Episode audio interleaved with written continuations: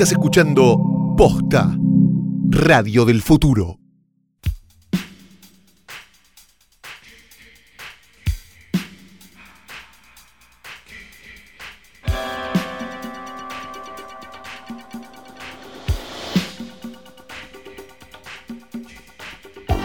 Buenos días, buenas tardes, buenas noches o cuando hayan decidido darle play a esto, que no es otra cosa más que un nuevo episodio de Hoy tras Noche, el mejor, único y maximus podcast del mundo de la historia del podcast, podcast.com, posta.net. Posta. Net. Mi nombre Podcast. es Ketty de Pirolo y googleé para ver si estaba viva y no lo encontré. Yo soy Fiorella Sargenti y comí demasiados damascos disecados. Sí, eh, Flor tiene una costumbre, esto se lo vamos a contar a la gente, que es vivir bajo un lema que es todavía se puede comer. Todavía sirve, todavía sirve. Exacto, y es lo que seguramente la lleve a la tumba, ¿no? Un Si día no- con una esteriquia coli galopante. Si no tiene algo azul o peludo, todavía sirve. Si tiene algo azul o peludo, se pude cortar y ahí está. Ese es como Pero no podemos reglas. vivir bajo las reglas de, de- de- de los, de los Dargaris, ¿cómo se llaman los pelotudos esos? ¿De lo que? Los de, de no sé, los, de los, dragón- los dragones, Flor, ¿cómo se Targaryen, llaman? claro. Bueno, no estén tan lejos. Va, más o menos. Hay unos Dracaris. Sí, sí. Ahí está, bueno.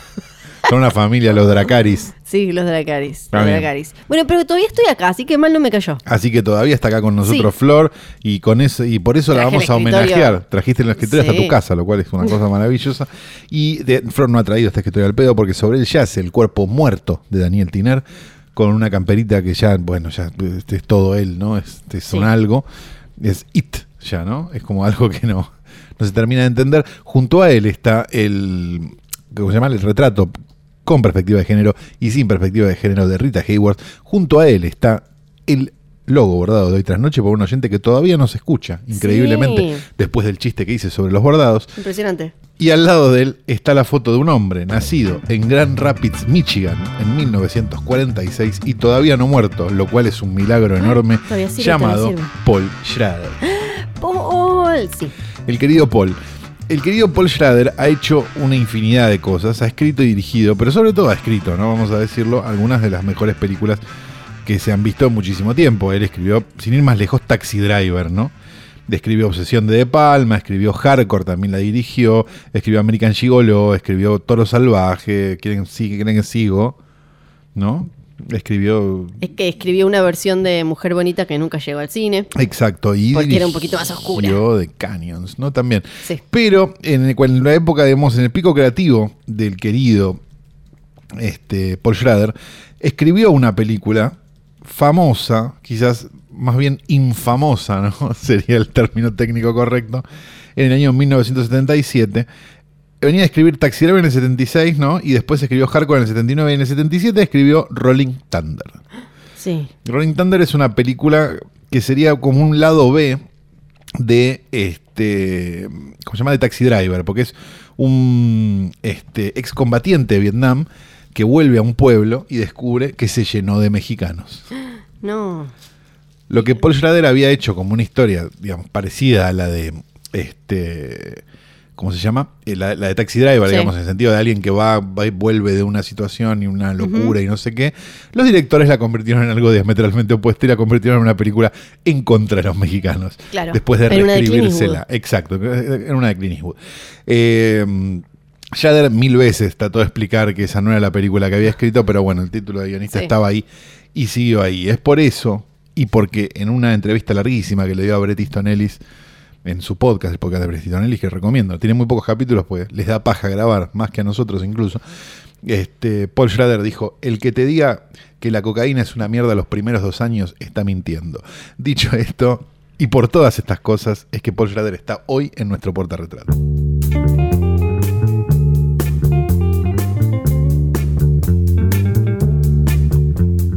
Pero Flor tampoco ha traído esta cartelera al pedo, porque hoy hubo un montón de estrenos. La en verdad es que ahora esto de haber ¿no? sumado una cartelera física me parece demasiado. Yo estaba bien contra Pero el es LED. Flor, no pesa tanto. Ah, bueno, igual hay que tenerla cargada, viste, la tengo toda la noche cargada. Teníamos la de lamparitas, te negaste la de lamparitas, Sí. dijimos, bueno, pon- Bueno. démosle la de LED, No, está bien. que acá tiene el. LED ese que se pone verde, rojo Sí. y azul. Sí, es, a mí me pareció finísimo. Me parece hermoso. Sí. sí. Tengo ganas de iluminar toda mi casa con esos LEDs. ¿Por qué no? ¿Por qué no, no? Y convertirme finalmente en, lo que siempre quise ser. Hubo 2, 4, 6, 8, 8 estrenos en Buenos Aires, una semana bastante medida para lo que suele ser el promedio, Sí. ¿verdad? Yo vi dos nada más. Yo vi dos también. ¿Vimos la misma? Es verdad, Dos. vimos ah, la vimos las misma, mismas sí. dos. Bien. Entonces, hay dos películas de las que vamos a hablar.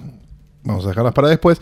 Vamos a. se estrenó también Godzilla 2. Que 2 es un, es un, diría un yankee, Sí. es un understatement, Es ¿no? que en Porque realidad en la- realidad yankee ya es la 3. Sí, pero la tienen que ordenar porque es la 2, porque la Godzilla de Gareth Edwards de 2014 se olvida de la de 1999-98. No, no nos olvidamos la que lo vimos en cine. No, no, no. Nos Ahora, después cine, vamos- no nos olvidamos. En los caprichos de Flor vamos a hablar un poco de eso. Sí. Y es una secuela de esa y eh, también es una secuela de La Isla Calavera, la última de King Kong, porque ahora después la que se viene es Godzilla vs. Kong. Claro, bueno, algo que hicieron los japoneses en el 68. Pero, ¿no? pero viste que esta gente en inglés no te, Kingu no te Kongu mira. Tai Gojira. Te lo miran como tres, tres o cuatro que van eh, otakus y después no te, lo, no te lo miran en Estados Unidos si está en japonés. No, está perfecto, pero, pero bueno, está bien, qué sé yo.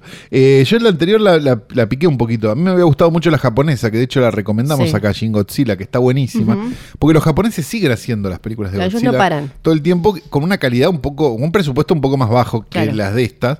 Pero me parece que son más encantadoras y que funcionan mejor muchas veces que estas. En esta aparece, esta. aparece Motra, aparece el de las tres cabezas, el que se parece... King Ghidorah, eh, ese, y siempre me olvido el otro. Rodan. Ese, Bien. creo que sí. O sea, es Godzilla contra un montón de bichos. Es de como. Destroy All Monsters, pero, pero, pero yankee. Algo así, ponele, Ok. sí. Bueno, eh, alegría total. Para los que tengan ganas de verla, la pueden ir a ver. Y si no, pueden ver las japonesas, que son mucho mejores. Se estrenó también El Árbol de Peras Salvajes, eh, una película turca de tan solo 183 minutos. Ok, ¿Estás lista? Porque me parece que hay un virus dando vueltas. ¿eh? sí. ¿Estás lista? Sí. Un escritor regresa a su pueblo. No, otra, ¿en serio? Pero Esto turca sin y maldad. Yo lo digo sin, yo lo digo sin maldad. Son muchas las de vuelve a su pueblo. Sí. Después de haberse graduado, buscando sponsors para publicar su primer libro. Mientras deberá lidiar, dice acá, ¿Ok? ¿eh? con la adicción al juego de su padre. Parece que tiene que lidiar con Sí. esto. ¿eh? Sí, ya lo, ya lo googleé, es lidiar con I. Pero bueno, lo pusieron con E, que podés esperar de cines argentinos más que una patada, ¿no? Bueno, no, eh, así. Ay, por favor. El Ratón Pérez también se estrenó, ¿eh? una película nueva de Juan Pablo Buscarini. ¿Buscarini viene dirigiendo animación hace un montón o no? Yo estoy loco. Em, Estoy como convencido que sí. Buscarini no es el de el eh, fabricante de juguetes, ¿cómo se llama? Creo que sí, por eso digo. Me parece que es como director de... ¿O no? Pero no me acuerdo animadas. Ah, sí, las de Ratón Pérez, claro. Ratón sí. Pérez, claro. Es la de. mm, Está en El Inventor de Juegos. Creo que tuvo algo que ver en la de Tini. Eh, Condor, Condor Hay una Crux. película, eso te iba a decir. Ah, Condor Crux, con razón Ajá. me acordaste el nombre. Eh, Tini the Movie, ¿esto es real? Sí, ¿no la comentamos acá? No. Ah, yo la vi. Es una película básicamente para. Paremos todo, ya está, hagamos Sí. el capítulo de esto. Se llama Tini, el gran cambio de Violeta, porque es cuando Tini, esto es él, quiso dejar de ser Violeta Ah, para les- pasar a ser Tini. Y Claro. literalmente hay una escena en la que ella encuentra un árbol donde la madre, que la madre muerta que ella no llegó a conocer, Oh. escribió Tini. Entonces ella dice, mi verdadero nombre debió ser Tini. Y pasa a ser Tini. Es buenísima, creo Pero a que... ella se les murió la madre, ¿no? Sí, y eh, este... No, en la vida real, digo. Ah, no, no, no, no, no, en la vida No. real no sé. No, esto es todo... El papá tiene un marubotana colgado a la luz. No, no, no. Em, y todo esto lo encuentra en una isla donde está mm, Ángela Molina. Sí. Ángela Molina, no, Ángela Torres. no, Ángela Molina. Ángela Molina. La de las cosas del querer no se llama Ángela Molina. Sí, pero ¿qué hace ahí? Bueno, Ángela Molina, la actriz española de Las Cosas del Querer, tiene una como una especie de escuela de, de profesor X de los X-Men, pero en una isla en el Mediterráneo para chicos con talentos especiales musicales. Que en realidad ninguno importa porque lo único que importa es Tini, al punto de que en un momento ella los despierta a todos y hace que todos dejen lo que están haciendo para que la acompañen a arrastrar un piano a no sé dónde para que ella cante. Tipo, tiene mil cosas hermosas. espectacular. Después ella sale del agua toda maquillada, impecable. Hay un montón de cosas divinas. Eh, le podríamos dedicar un- casi un episodio completo. Bueno, y se estrenó Ratón Sí. Pérez también, del mismo director. Sí, bueno, es como la tercera de Sí, esto ya Pérez. explica todo, ¿no? Se estrenó Amanecer en mi tierra, ¿eh? La unión de vecinos sin techo y el Love Mapuche logró a través de una ley nacional de recuperación de tierras. Bueno, pero contámelo en una gacetilla, no hagas una película. Se estrenó también a más tardar, ¿eh? Eh, a más tardar reconstruye un viaje ficticio, físico, perdón, y otros que viajan, mira, de tres hermanos checos de familia judeo-cristiana que emigró a la Argentina en el año 1948. Buen año para venir, porque bueno, ya los nazis estaban acá de este lado. Motivados por el hallazgo de un diario personal, Flor, mira. Sí, sí. Bueno. Ah, bueno. bueno. Y se estrenó también Breve Historia del Planeta Verde, la película nueva de Santiago Loza, que parece que es un delirio porque tiene extraterrestres. Las películas de Santiago Loza son especiales, por llamarlas de alguna manera. No sé si vieron alguna, pero son este, extrañas. Ok, no vi. Y en esta agregó extraterrestres. A mí me dan un poco de ganas de verla, la verdad. Bien. Pero no, no recomendaría abiertamente que vayan a ver esta película porque seguramente hay gente que no va a estar tan de acuerdo con los tiempos que se toma Santiago Loza para hacer determinadas cosas en cámara. Okay. Dicho esto, pasemos a decir que se estrenaron dos películas, una de corte musical y una de corte este, hoy tras noche. Sí. Arranquemos por la, musical. Sí, por favor. Además, sorprendentemente es musical, musical, no es que suenan canciones. Sí, de hecho le mandé un mensaje a Flor. Sí. Le puse, estoy en el subte yendo a ver Ah, ah, Ajá. Ah, y él lo decía todo apesadumbrado, ¿no? Cuando... Y me enteré que es musical, La concha de mi madre muerta. Ese fue mi mensaje. y yo del otro lado, cuando lo recibí, lo leí, dije, ¡ay, es música! Buenísimo. estaba celebrando, festejando. Claro, exactamente. Así que bueno, van a ver la grieta en acción finalmente, amigos.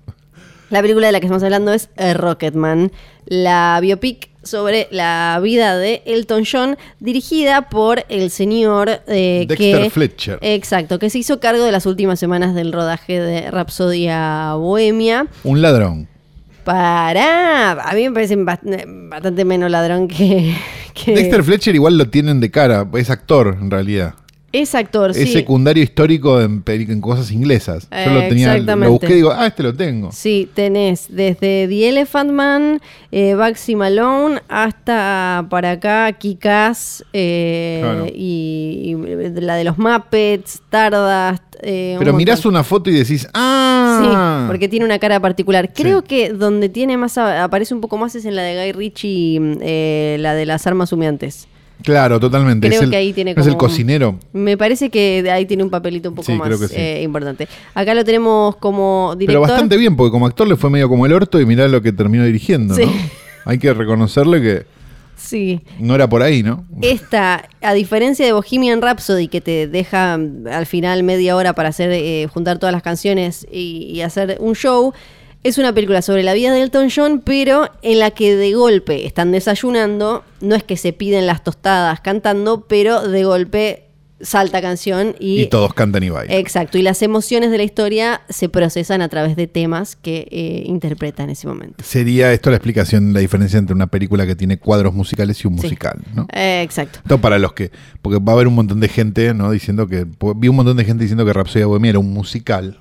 No, claro, como. Entonces, sí. viste, esto es una. La docencia no hay que abandonarla nunca en los medios de comunicación porque hay gente muy bruta hablando. Bien. Eh, no me gustan los musicales. Voy, a, hacer, voy a hacer mi descargo no rápido. no me gustan los musicales, con lo cual no puedo entrar en ese mundo donde todos cantan y bailan. Me parece falso, me parece ficticio. Sí, digo yo que me gusta, por ejemplo, una película donde un tipo vestido de goma pisa una maqueta. Pero el musical le parece falso. El musical me parece falso por alguna razón y me molesta un poco el trazo grueso que suelen tener los personajes y el trazo grueso que suelen tener las acciones y los diálogos, todo para explicar las cosas. En sí es una película entretenida. A mí la música de Elton John, sinceramente, mucho no. Ajá. Entonces, como varias cosas en contra. Sí. Supongo que nunca van a ser Raining Blood el musical como para que yo esté contento. Con lo cual, creo que voy a seguir con esta postura frente a los musicales. Ok, pero la, te, parece que es mejor película que Rapsodia Bohemia? Es la duda que tengo. Me parece que no, tengo claro si. Porque a mí lo que me pasa con Rapsodia Bohemia es que fuera de la media hora y fuera de. Ojo, ahí hay droga, ojo, ahí hay homosexualidad. Este, me pareció que era una película por lo menos un poco más narrativa. Entonces, digamos, fuera de, digamos, de la última media hora esa que me llevé los huevos en una carretilla, me parece que es un poco más soportable para los que no nos gustan los musicales.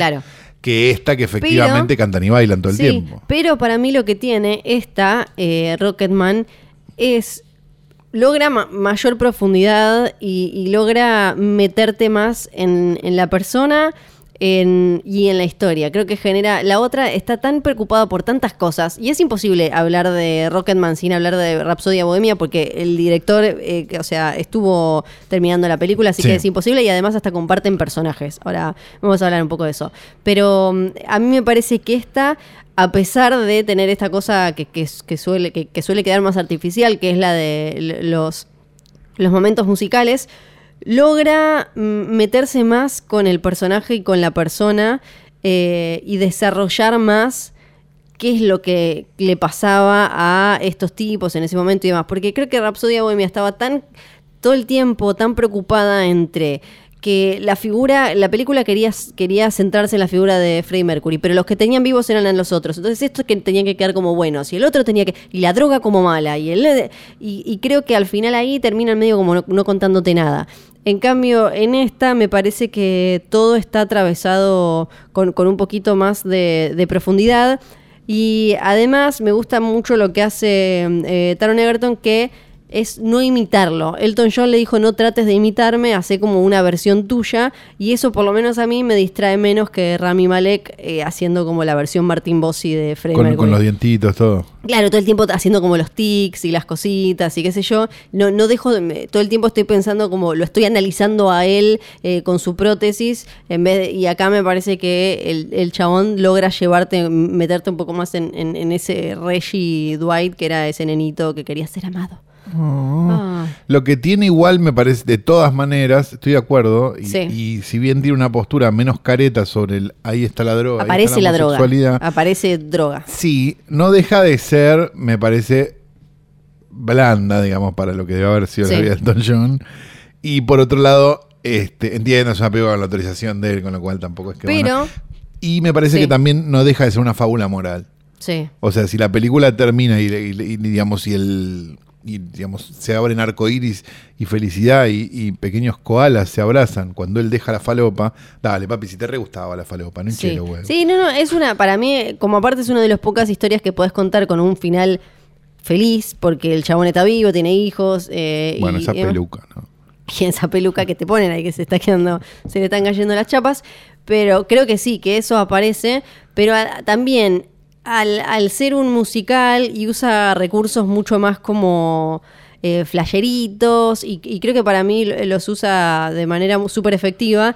También eso permite cierta licencia poética, como el momento donde lo que nosotros vemos es como que él está en una de orgías, drogas y qué sé yo, y no hace falta que pongas la orgía, pero pones esta cosa loca de él cantando, tirándose en un montón de tipos que lo agarran. Tiene como esos truquitos que, que creo que hacen que logre zafarse de contarte un poco más la parte oscura. El, Elton John contó que el estudio quería menos sexo y menos drogas, pero después me parece, me resulta mucho más eh, atractiva e interesante la forma que tiene de abordar eh, la droga y la sexualidad de él. Para mí, que la sexualidad de él, a- a- aparte, es loco porque es más o menos la misma época y en la otra la sexualidad es como un cuco que aparece al costado de la ruta. falta que lo cuenten dos, dos señoras tejiendo, ¿no? Sí. La sexualidad de, de Y en Rhapsody esta, obviamente, a él le, le cuesta, no lo puede contar y demás, pero aparece como algo mucho más eh, vivido por él, como algo mucho, mucho menos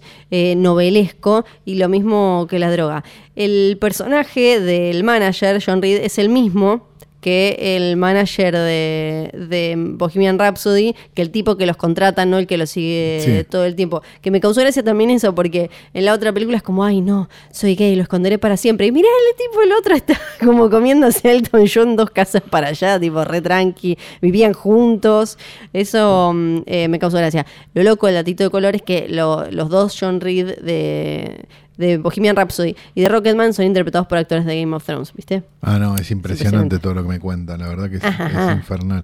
Me había quedado pensando en una cosa. Ah, sí, eh, bueno, está bien, tiene un poco más de droga, tiene un poco más de sexo que Rapsodia Bohemia, pero no fueron a full, me parece, ¿no? Hay como una situación... No, claro. Por lo cual seguramente sí. dentro de 20 años recordaremos al logo del Wall Street y no nos recordaremos qué mierda era Rocketman, ¿no? No, bueno, pero sí, pará, la, la basura esa de, mm, de Motley Crue hicieron eso, No, no, no, no, no, no, no, no. No, Entonces- no utilicemos, no utilicemos la película de Monty Cruz, que es imposible. ya como me había olvidado que ejemplo. existía, ya me había olvidado.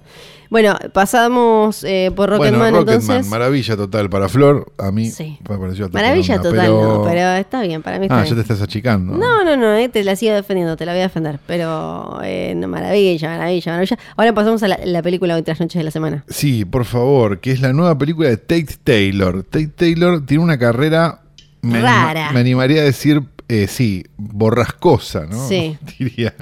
Este, porque dirigió The Help, Vidas cruzadas. Vidas Cruzadas, la de las, la de las mucamas negras. Yo te digo la verdad, Sí. no me acuerdo si la vi o no esta película. Y puede que no la como leía que no sé, no me acuerdo. Era del Oscar, Sí. ¿no? Era del Oscar esta. Esta era del Oscar, sí. Octavia Spencer ganó el Oscar. perdí. pues. Y se estrenó y dirigió también, esto es la parte tremenda, ese porongón fétido que se llama Sí. The Girl on the Train. Sí, sí, que la, la, vi- La la fuimos a ver tren. con ganas igual. Sí, qué sé yo, me parece, pero que con algo de... ah, pero sí, no está bien. Y ahora dirige esta, entonces vos decís, bueno, pará, no estoy entendiendo una cosa. ¿Cómo el primero, cómo el tipo de Help, no la vi o no me la acuerdo, pero Sí. digo, in- intuyo qué tipo de película es. Este, dirige The Girl on the Train. Primero, ¿no? La primera cosa que uno se pregunta. Y la segunda es, ¿cómo va a dirigir esta? Ma. Sí, una película de Blumhouse. Claro, exacto. Además. Una película de Blumhouse con Octavia Spencer de protagonista, Sí, que eso sí. la como- vuelve una película prestigiosa. Sí, que además la venían vendiendo como una eh, la primera o una de las únicas películas de terror con una protagonista mujer eh, negra afroamericana. La venían vendiendo como eso. ¿La primera? de- La primera o una de las primeras, pero viste que la gente, eh, aparte después lo que te pueden decir es como la primera mainstream, la primera ¿Y con Sugar una- Hill qué es? Bueno, pero no, no, no. Anda a decírselo a Blumhouse, no me lo digas a mí. Así como en- eran, así es como la venían vendiendo. Igual sí tienen un punto de que de mainstream y en esta época y eh, no hay no hay muchas películas. Es una mezcla entre Hacksploitation y, y varias cosas más. La tenemos acá. A Octavia Spencer, que hace una mina medio solitaria, que vive en un, como en un pueblo chico. Se cruza con unos pibes que están tratando de comprar alcohol. Como no les da la edad porque son de secundaria, le piden a alguien que entre. Ella entra, les compra alcohol y también les dice como, che, ¿por qué no quieren venir a casa a, a tomar y todo? Yo me quedaría más tranquila. Y empiezan ahí a hacer como una especie de tía postiza canchera, de ma postiza canchera, hasta que se pudre todo. Esa Hasta sería que como la... básicamente empieza a dar- empiezan a darse cuenta que ella se empieza a meter en sus vidas Exacto.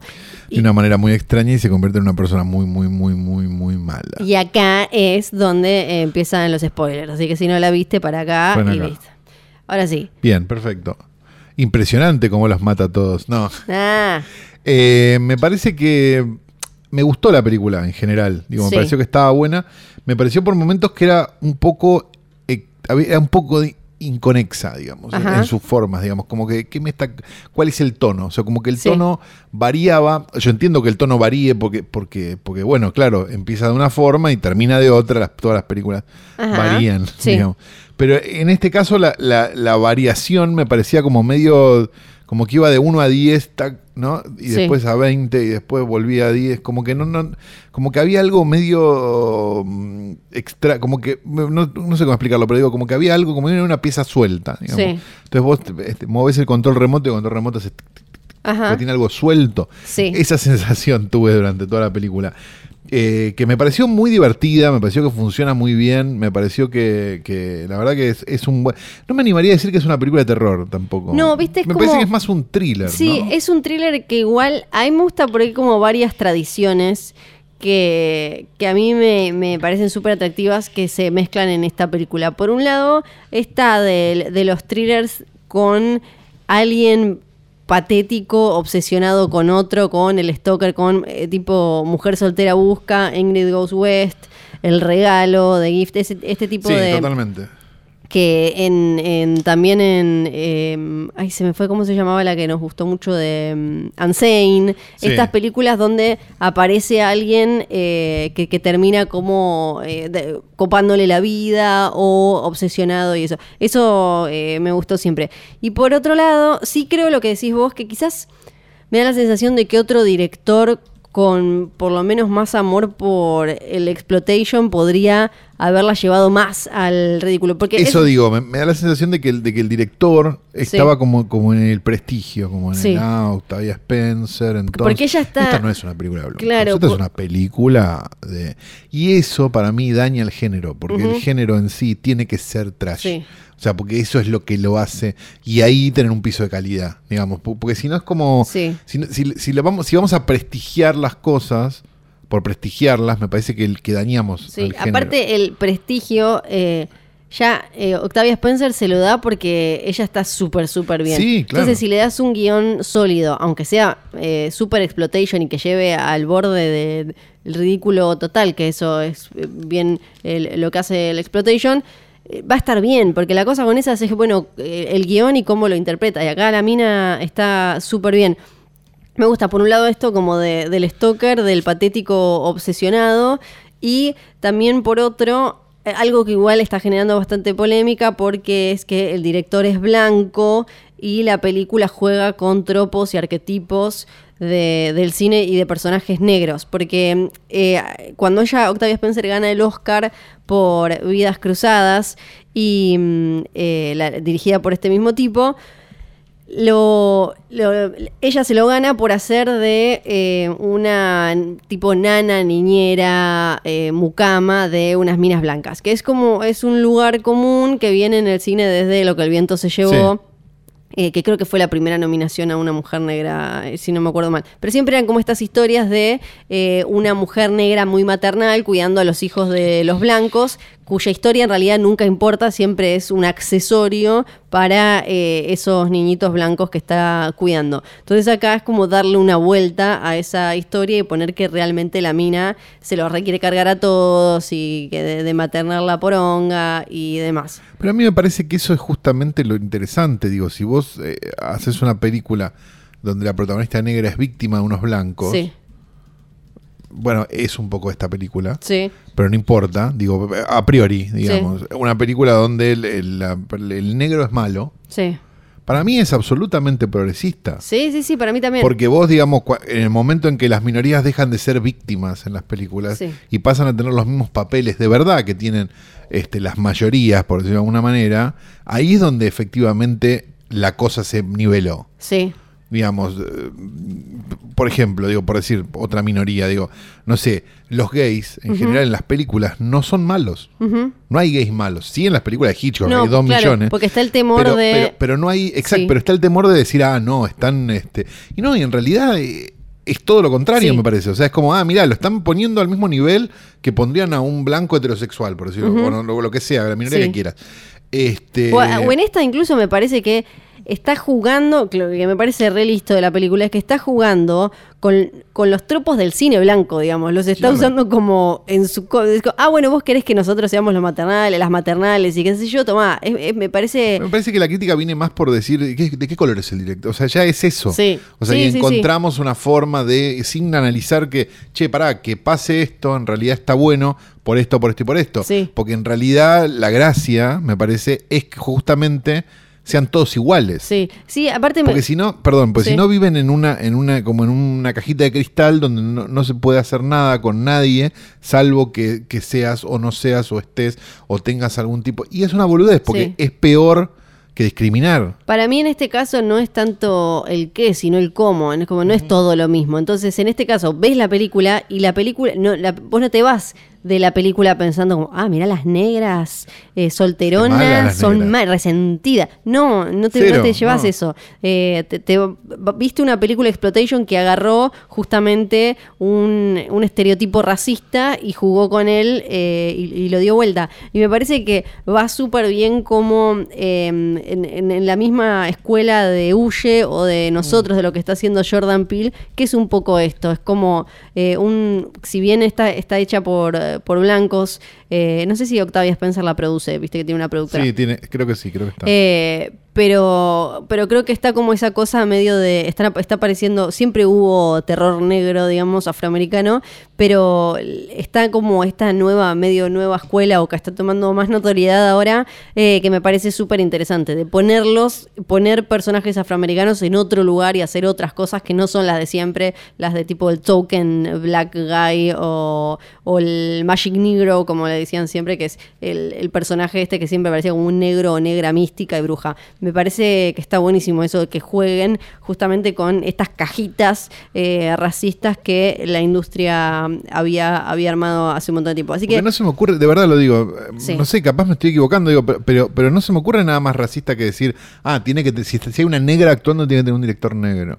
O sea, es lo, es lo más racista del mundo, Pero- nos vamos a morir del gesto. para mí el tema O sea, es cuando la un ves. momento donde el gesto Para mí- va a ser todo y no va a haber forma ni nada. Claro, porque para mí el tema es verla después. Si la ves y la, la película no quiere contar eso, no quiere decir eso es una cosa, pero eh, decirlo a priori me parece Mm. problemático. Pero eh, por eso no creo que sea tanto el qué, sino el cómo. Bueno, cómo, qué, qué historia contó, cómo la contó. Eh, más que, ah, ya lo dirigió un blanco, Ya está, listo, cancelado. ya está, está cancelado. Me parece que, me también creo que por eso ella se puso al frente eh, de esta manera y todo, porque la película es, además es distinta, no va a haber, no, no, no, eh, no hay un montón de películas como esta. Así que a mí me re gustó más y eh, ojalá sigamos teniendo películas con loquitos patéticos obsesionados con alguien.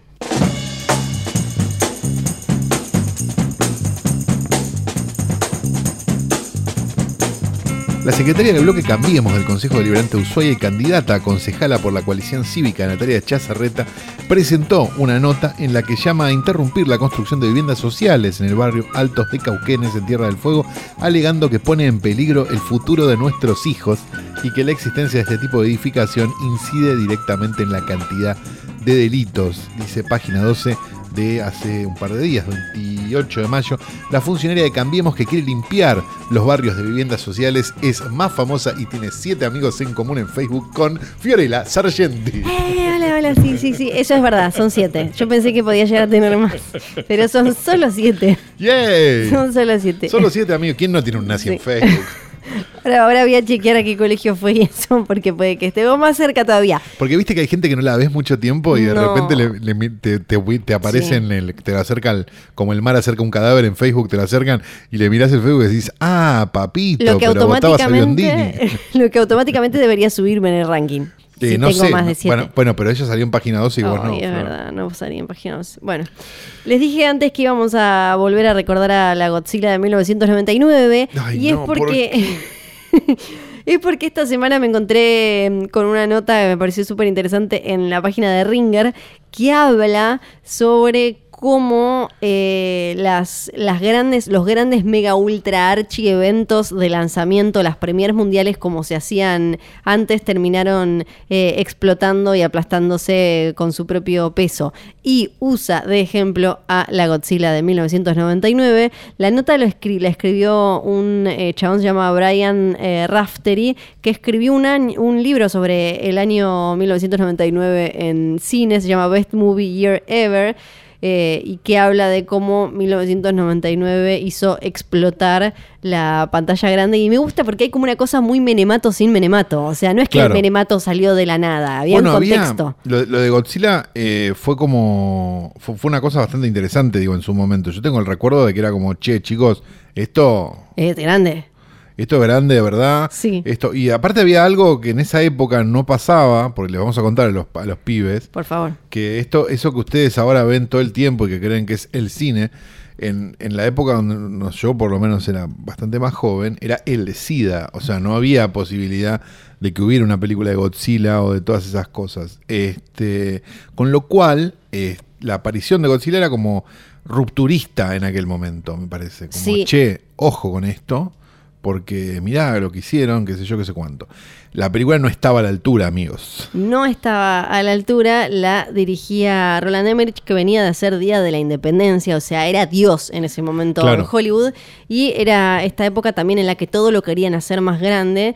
Eh, me, también me guardé para hablar en un próximo Los Caprichos de Flor, cómo terminó sucediendo Batman y Robin y esta locura que le había agarrado a fines de los 90 a Hollywood de, ¿y si le ponemos alas? ¿Y si le ponemos un robot gigante que venga de... que, que Bueno, pero eso fue, esa? pero eso fue el germen de lo que estamos viendo ahora. Claro. Yo hoy este, tendría relaciones sexuales con, con- con un preso a cambio de Batman y Robin en la cartelera. Bueno, pero ¿No? es distinto. Lo que terminó pasando es distinto. Cuando hablamos, eh, Godzilla salió en 1998, eh, costó unos 150 millones de dólares, ahora parece nada. Un montón de guita en ese momento. Pero en ese momento era un montón, montón de guita y tuvo su premier en mayo de 1998.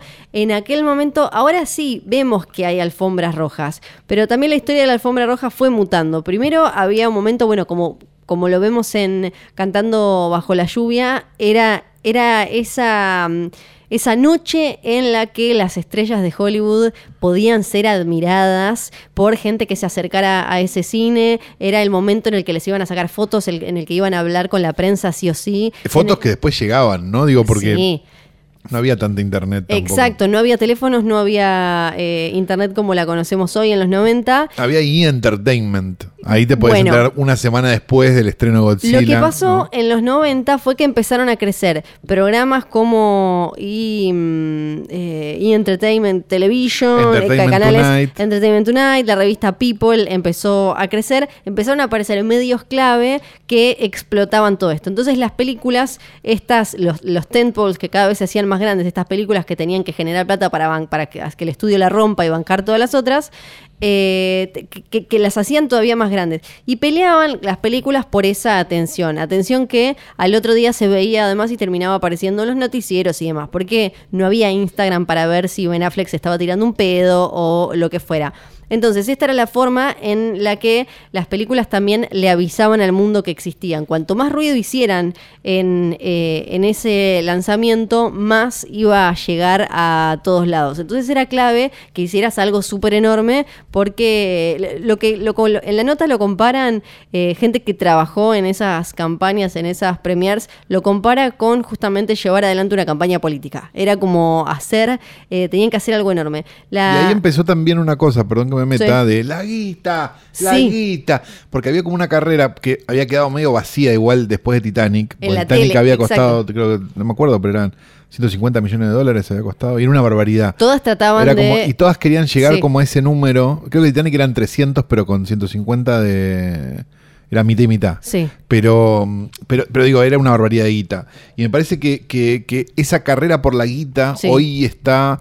Pues, o sea, ya todas cuestan eso, con lo cual ya no hay un- alguien que se impresione porque una No. película cueste 100, 200 millones de dólares.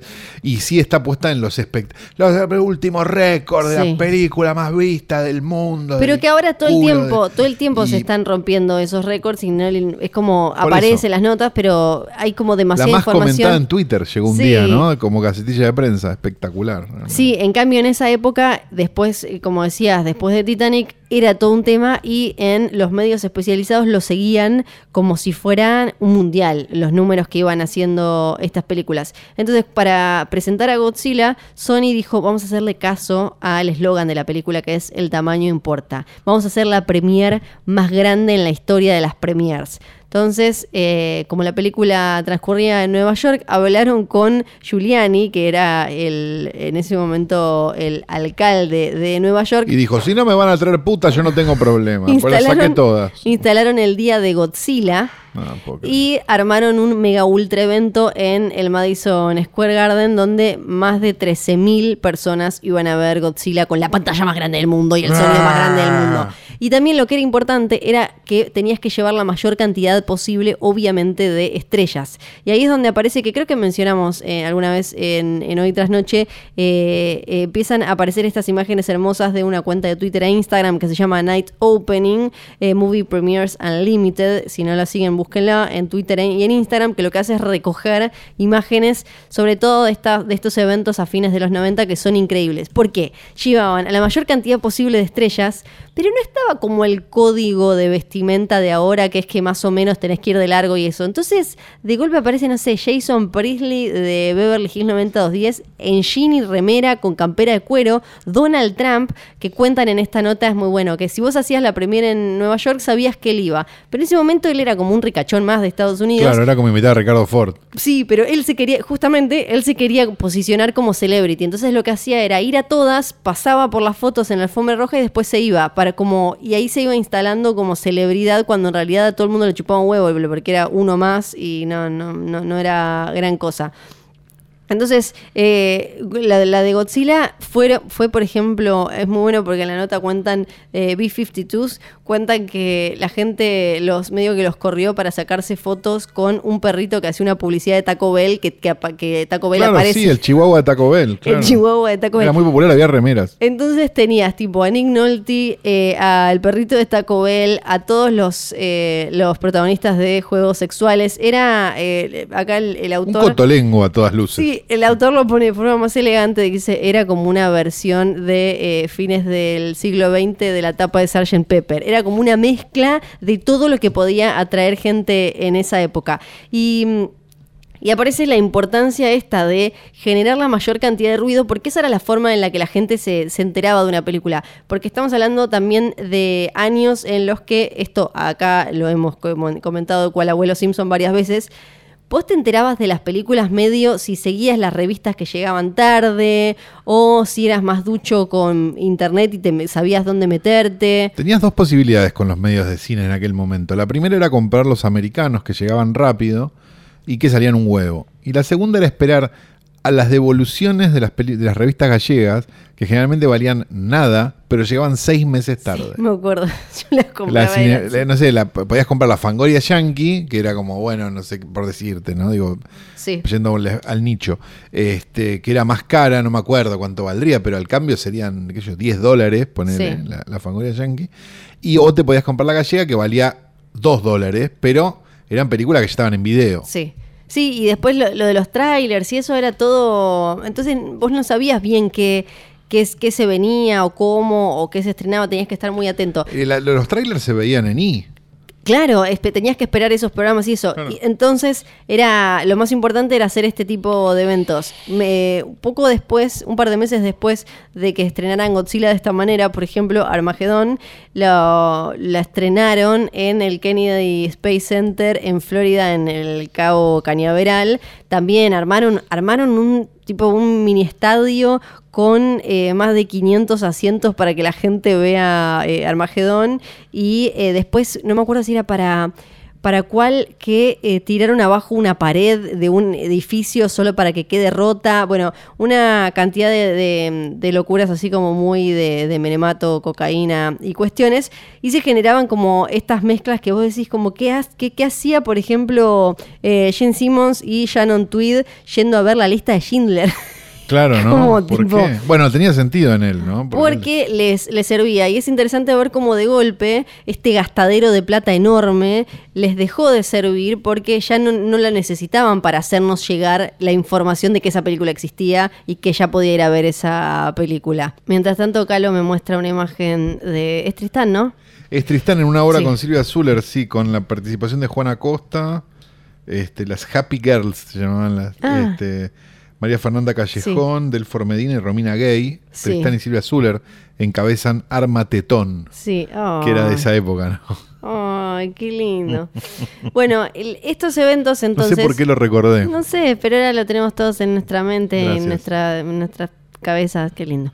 Eh, estos mega ultra eventos hablan de cómo fue cambiando la industria en estos últimos años, la industria y los medios. Entonces me parecía eh, interesante, atractivo, traerlo a los caprichos de Flor hoy, que eh, le es mucho más práctico a Disney hacer quizás un evento con influencers llevándolo no sé dónde para que suban la fotito del coso, que hacer estos mega eventos. Que ahora en realidad los que, los que arman eh, estrenos un poco más grandes suele ser a modo casi de celebración previa, sabiendo que ya la van a romper. Ponele eh, una Star Wars episodio 8, te arma una super, una super fiesta, un super evento, o la última grande fue la de Avengers. Pero en realidad es más como una especie de eh, ya la tenemos toda que, eh, uy, cómo nos irá a ver qué podemos hacer. Terminan siendo eso porque nosotros ya estamos en el minuto a minuto. Y ahí también se cayeron, se, con, esas, con esos eventos se murió también un montón, se, murió toda una dinámica entre medios y eh, empresas porque a- ahora ya nadie tiene que mandar un corresponsal a que vaya a cubrir la premier en Nueva York para hablar cinco minutos con Demi Moore, porque eso la Demi Moore la encuentran en cualquier otro lado, Demi Moore ya está posteando si se separó o no y demás. Así que un minuto de silencio para los grandes, mega, ultra, archi premiers de Hollywood.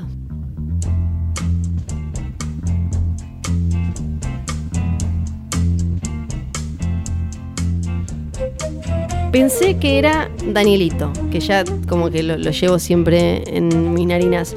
Pero no, no, no era eso. Era el videoclub de Telcalur. Yeah, bienvenidos a mi Me agarró como videoclub. una CM. ¿Esto saben Sí. si se cura? ¿Qué es eso? No sé, pero me sale un coso acá. Se parece al damasquito seco que me comí hace un rato. Ah, entonces se puede usar todavía. Claro, yo creo que todavía Bueno. sirve, todavía sirve. Bueno, me deja tranquilo. ¿Qué tal? Buenos días, bienvenidos a mi videoclub. Vamos a hacer una recomendación de una película que este año cumple 20 sí. y que justamente tiene que ver con esas películas que Flor no habló cuando habló de 1999. Porque había, es cierto, Sí. estaba Armatetón, Armatetón. estaba Godzilla, estaban estas Sí. películas muy graves, Man y Robin, que no sé de qué año es, pero andar por ahí, y todas estas películas enormes, no sé qué, no sé cuánto, pero también había muchas películas de un presupuesto más pequeño que llegaban a los cines y que se veían. En este caso es la tercera película de un director que después entró en desgracia, llamado David O. Russell. Ay, sí. Entró en desgracia porque se puteó con gente en un rodaje y lo grabaron y bueno, que la vida es así. Que venía de dirigir dos películas eh, indie, de estas comedias indie extrañas.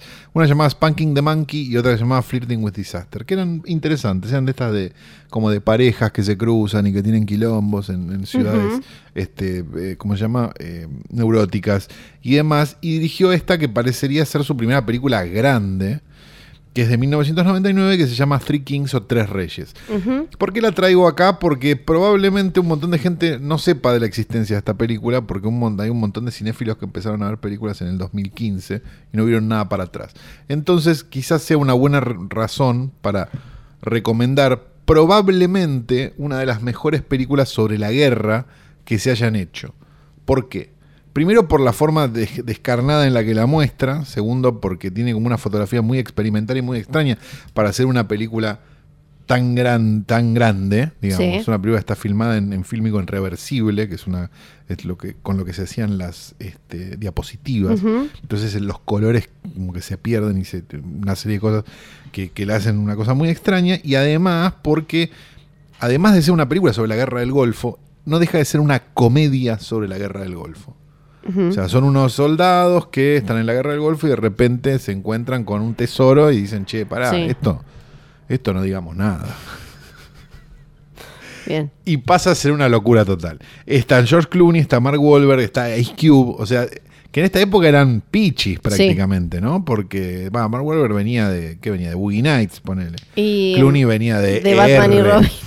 De Batman y Robin. Claro, pero, pero Clooney venía, claro, digo, pero Sí. no, era, no es Clooney no, no, ahora. no, sí, en Batman y Robin estaba regalado. Y Ice Cube que estaba empezando a actuar Sí. antes de convertirse en ese actor de, es de loca la, películas infantiles. la carrera de David O. Russell porque tuvo, tuvo como, le fue bien, o sea, en cierto ámbito y todo, eh, con esa, después medio que de- hizo otras cosas, pero eh, medio desaparecido. Después hizo I Love Huckabee, una película una rarísima. película rarísima y muy buena. Sí, con un montón de estrellas, pero la em- se puso de nuevo como en el mapa oscarizable con... Con Silver Linings Playbook. No, antes con The Fighter.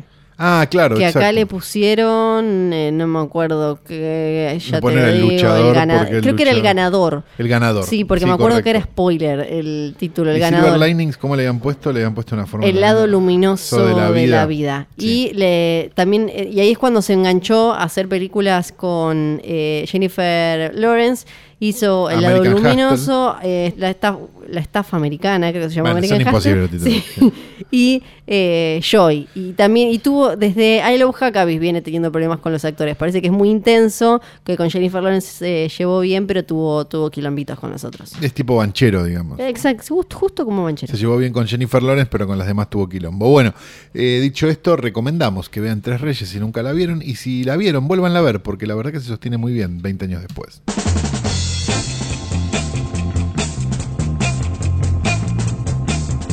Y es de esta manera que llegamos al final de un nuevo episodio de Hoy tras Noche. sin antes decir varias cosas que tenemos por contrato obligatorio Sí. decir en este momento. La primera esas. es Bebe Sanso. Sí. Me hicieron una pregunta el otro día en, en Instagram Stories que decía, ¿qué es eso de Bebe Sanso? Me pusieron. Es verdad, pero está Me mal escrito. alguien joven, sí, y Sí. Lo, lo arrobé a Bebe Sanso que se deprimió porque dijo, soy, soy la ignorancia de un millennial, dijo. Este, vamos a decir también Johnny, Nico, Nico y John. Y vamos a decir que. Pará, eh, vamos a decir que esta semana lo vimos al mismísimo Luis Pedro Toni. Por supuesto, vimos la película, vimos Ma con Luis Pedro Toni, que te habló. que me habló, me preguntó una. Esto es una- real, una- 100% no fake. Discúlpame, muchacho, eh, me hizo una pregunta y después roncó, me animaría a decir, durante el segundo acto. de Y la creo que se despertó solo con sus ronquidos. Sí, sí, sí, Esto es de los que roncan real. tan fuerte que se despiertan Sí. con su propio ronquido. Sí. Eh, dicho esto, sí, yo también. ¿No? ¿A quién vamos a mentir? Flor también. Eh, un poquito. Eh, dicho esto. tengo el sueño pesado, Sí, no el ronquido claro. Sí, sí, sí. Dicho esto, eh, tenemos que decir que el posta offline está sucediendo en este momento. Ahora, no Sí. nos- pero ¿y nosotros? No nos llamaron. No, y otra y nos mandaron a un banchero que no es banchero. Yo en este momento le voy a sacar la máscara y vamos Sí. a descubrir que debajo de esa máscara está Guido Sáfora haciéndose pasar por Luciano Banchero. Con razón, Guido. Sí. Ah, Sí, bueno, claro. muy la onda de él, Sí, aparte. se nota, se Se- nota. se- no, no le hubieran tenido ni que poner máscara, sinceramente. Así que le deseamos lo mejor desde acá Banchero y presentamos nuestra renuncia. Este es el último episodio de la Sí. historia de hoy tras noche. Fue lindo mientras duró. Sí. Mi nombre sigue siendo Ketty de Pirolo y sigo sin saber si estoy viva o muerta. Yo soy Fiorella Sargento. Chao.